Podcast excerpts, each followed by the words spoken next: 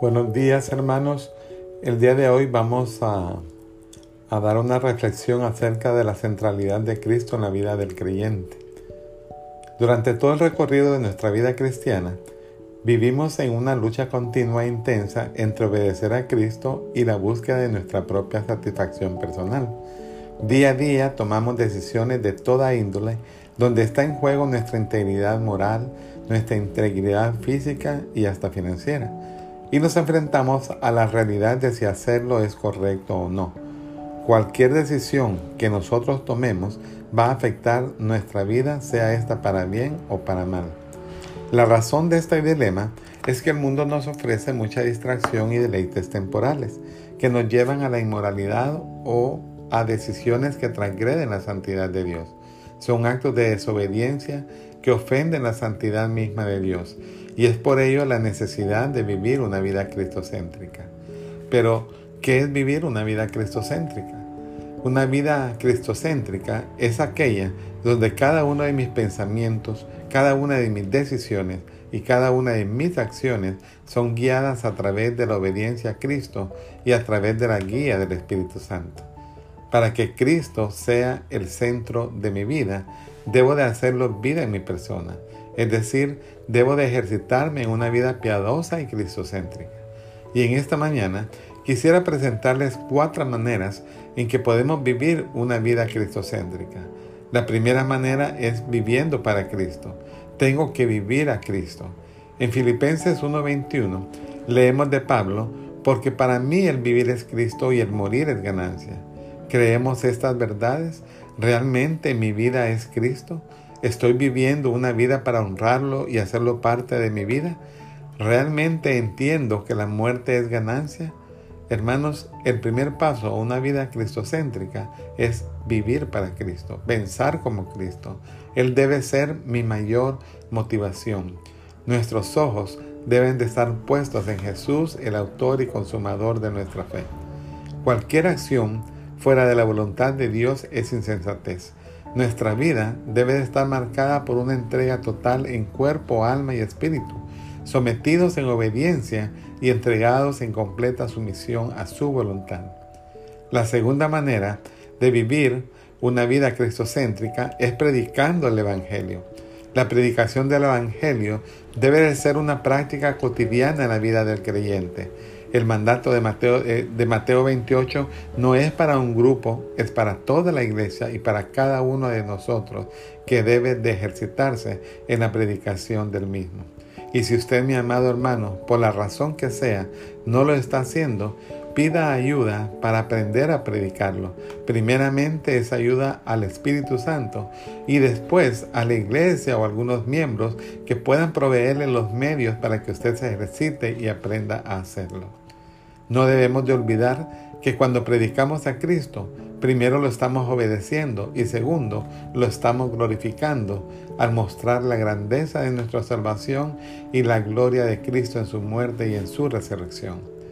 Un tercer ejercicio en la vida del creyente cristocéntrico es que el creyente debe aprender a sufrir por Cristo. Y esto quizás no es algo que nos entusiasma, pues nadie quiere sufrir pero debemos de saber que de alguna manera el creyente pasará por tribulación o dificultades de cualquier índole. Pero cuando sufrimos por Cristo, nos identificamos con Él en su sufrimiento y además Cristo mismo es glorificado. El apóstol Pablo dice en Romanos 5.3 que se gloría en las tribulaciones. En Santiago 1.2 también dice que tengamos por sumo gozo cuando os halléis en diferentes pruebas. Y por último, Pedro en su primera carta, en verso 7, escuchen hermanos tan hermosa promesa, para que sometida prueba vuestra fe, mucho más preciosa que el oro, el cual, aunque perecedero, se prueba con fuego, sea hallada en alabanza, gloria y honra, cuando sea manifestado nuestro Señor Jesucristo. Esa es, hermanos, nuestra esperanza gloriosa. Y por eso debemos de aprender a dar gloria al Señor bajo cualquier circunstancia. Hay una cuarta manera de vivir una vida cristocéntrica y es exaltando y dando gloria al nombre de Cristo por lo que Él es. En Colosenses 1.16 leemos, porque en Él fueron creadas todas las cosas, tanto en los cielos como en la tierra, visibles e invisibles, sean potestades, sean tronos, dominios o poderes. Todo ha sido creado por medio de Él y para Él. Y Romanos 11:36 lo completa diciendo, a Él sea la gloria por siempre. Vemos pues que hay cuatro maneras de poder vivir una vida cristocéntrica. Primero es vivir a Cristo, una vida centrada en Cristo, una vida donde estamos experimentando día a día al Señor Jesucristo. Lo segundo es predicar a Cristo. Lo tercero es sufrir por Cristo. Y lo cuarto es exaltar a Cristo.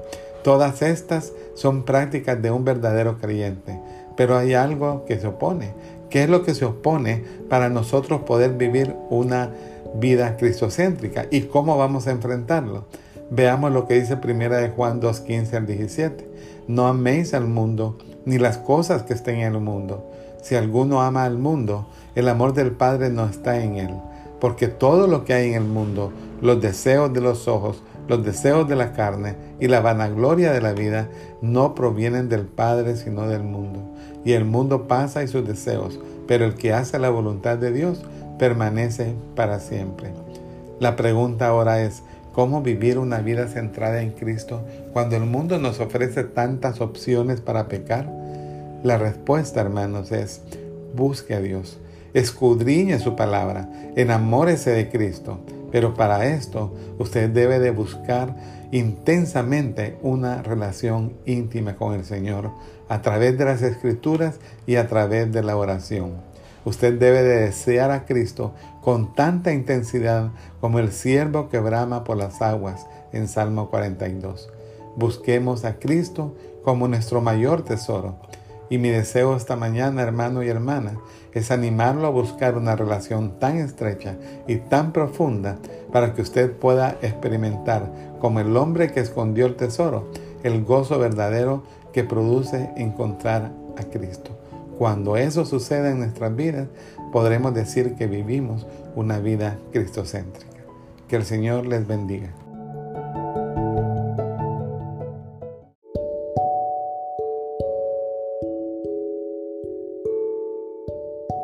Buenos días hermanos. El día de hoy vamos a, dar una reflexión acerca de la centralidad de Cristo en la vida del creyente. Durante todo el recorrido de nuestra vida cristiana, vivimos en una lucha continua e intensa entre obedecer a Cristo y la búsqueda de nuestra propia satisfacción personal. Día a día tomamos decisiones de toda índole donde está en juego nuestra integridad moral, nuestra integridad física y hasta financiera y nos enfrentamos a la realidad de si hacerlo es correcto o no. Cualquier decisión que nosotros tomemos va a afectar nuestra vida, sea esta para bien o para mal. La razón de este dilema es que el mundo nos ofrece mucha distracción y deleites temporales que nos llevan a la inmoralidad o a decisiones que transgreden la santidad de Dios. Son actos de desobediencia que ofenden la santidad misma de Dios y es por ello la necesidad de vivir una vida cristocéntrica. Pero, ¿qué es vivir una vida cristocéntrica? Una vida cristocéntrica es aquella donde cada uno de mis pensamientos, cada una de mis decisiones y cada una de mis acciones son guiadas a través de la obediencia a Cristo y a través de la guía del Espíritu Santo.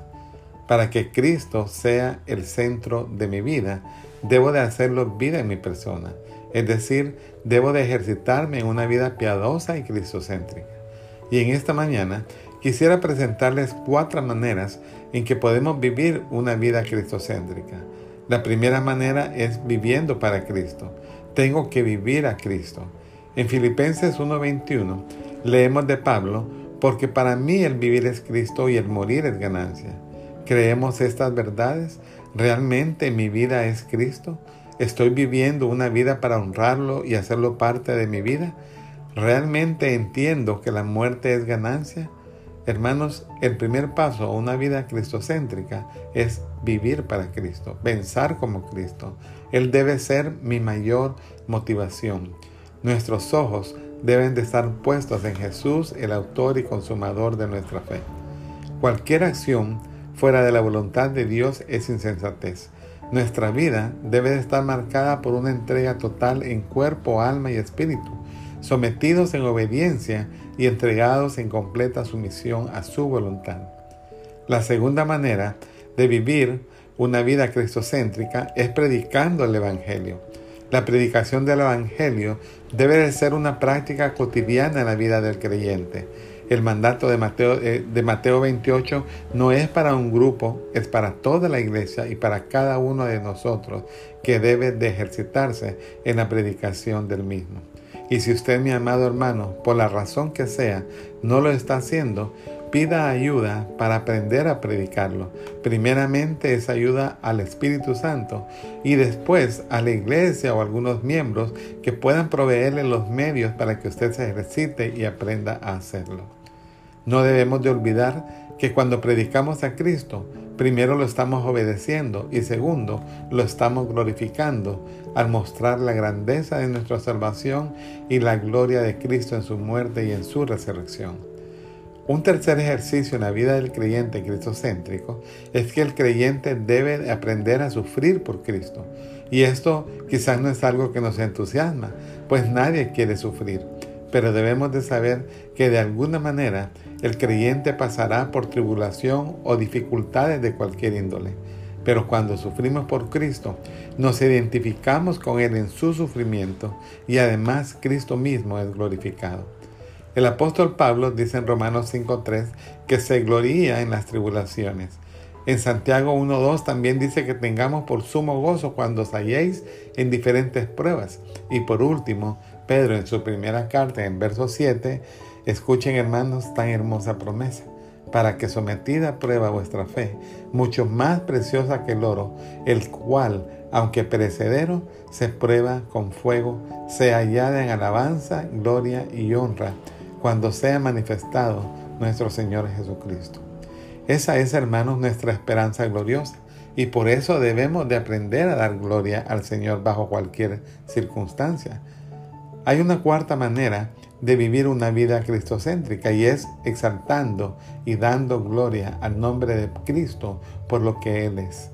En Colosenses 1.16 leemos, porque en Él fueron creadas todas las cosas, tanto en los cielos como en la tierra, visibles e invisibles, sean potestades, sean tronos, dominios o poderes. Todo ha sido creado por medio de Él y para Él. Y Romanos 11:36 lo completa diciendo, a Él sea la gloria por siempre. Vemos pues que hay cuatro maneras de poder vivir una vida cristocéntrica. Primero es vivir a Cristo, una vida centrada en Cristo, una vida donde estamos experimentando día a día al Señor Jesucristo. Lo segundo es predicar a Cristo. Lo tercero es sufrir por Cristo. Y lo cuarto es exaltar a Cristo. Todas estas son prácticas de un verdadero creyente, pero hay algo que se opone ¿Qué es lo que se opone para nosotros poder vivir una vida cristocéntrica y cómo vamos a enfrentarlo? Veamos lo que dice primera de Juan 2, 15 al 17. No améis al mundo ni las cosas que estén en el mundo. Si alguno ama al mundo, el amor del Padre no está en él. Porque todo lo que hay en el mundo, los deseos de los ojos, los deseos de la carne y la vanagloria de la vida, no provienen del Padre sino del mundo y el mundo pasa y sus deseos, pero el que hace la voluntad de Dios permanece para siempre. La pregunta ahora es, ¿cómo vivir una vida centrada en Cristo cuando el mundo nos ofrece tantas opciones para pecar? La respuesta, hermanos, es, busque a Dios, escudriñe su palabra, enamórese de Cristo, pero para esto usted debe de buscar intensamente una relación íntima con el Señor a través de las escrituras y a través de la oración. Usted debe de desear a Cristo con tanta intensidad como el siervo que brama por las aguas en Salmo 42. Busquemos a Cristo como nuestro mayor tesoro. Y mi deseo esta mañana, hermano y hermana, es animarlo a buscar una relación tan estrecha y tan profunda para que usted pueda experimentar como el hombre que escondió el tesoro, el gozo verdadero que produce encontrar a Cristo. Cuando eso suceda en nuestras vidas, podremos decir que vivimos una vida cristocéntrica. Que el Señor les bendiga.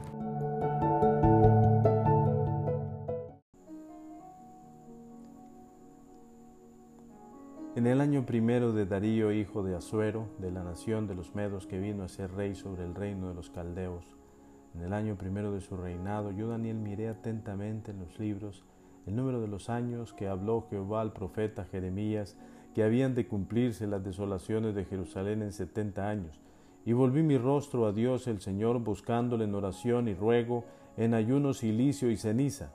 Y oré a Jehová mi Dios e hice confesión diciendo, Ahora, Señor Dios grande, digno de ser temido, de que guardas el pacto y la misericordia con los que te aman y guardan tus mandamientos. Hemos pecado, hemos cometido iniquidad, hemos hecho impíamente y hemos sido rebeldes, y nos hemos apartado de tus mandamientos y de tus ordenanzas. ¿No hemos obedecido a tus siervos los profetas que en tu nombre hablaron a nuestros reyes, a nuestros príncipes, a nuestros padres y a todo el pueblo de la tierra?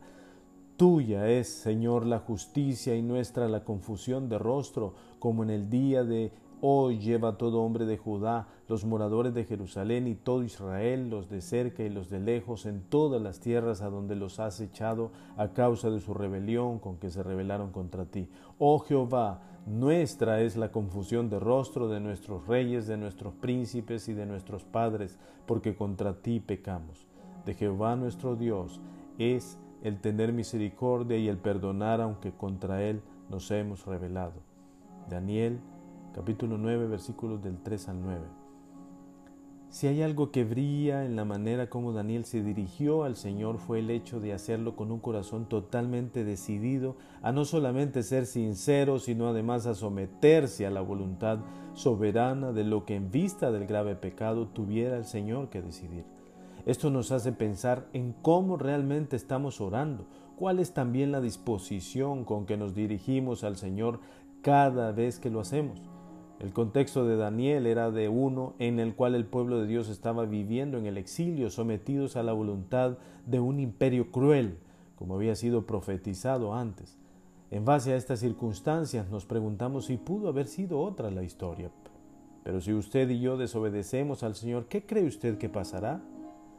Daniel tuvo sus circunstancias y por supuesto nosotros no vivimos en esas circunstancias, pero en cualquier situación difícil que nos encontremos, Daniel nos enseña cómo debemos orar al Señor.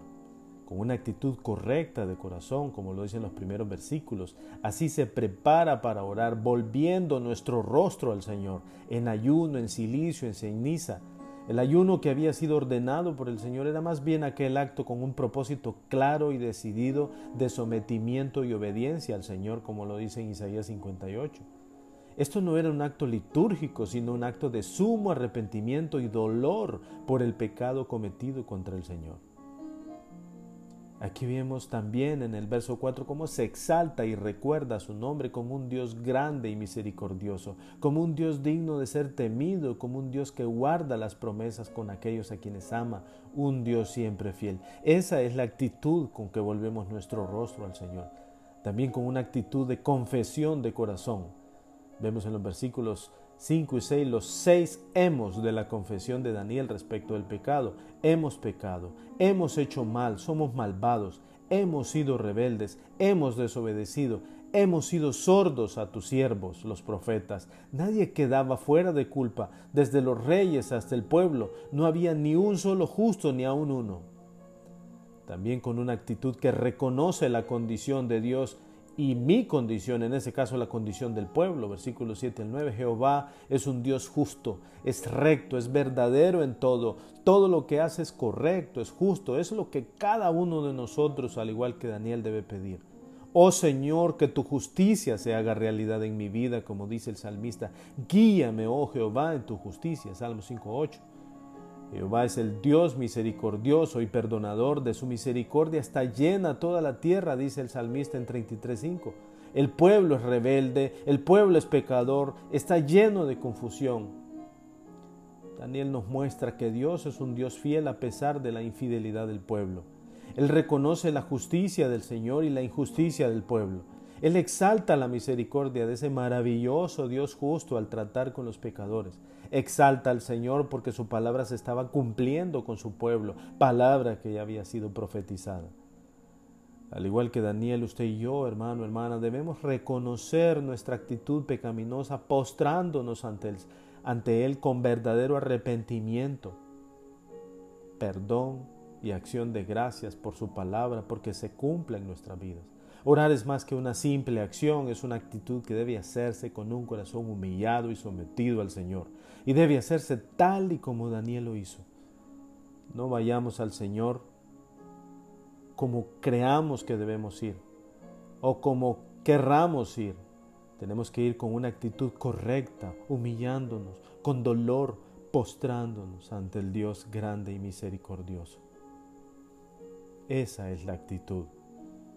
Orar como Daniel lo hizo. Que el Señor nos bendiga.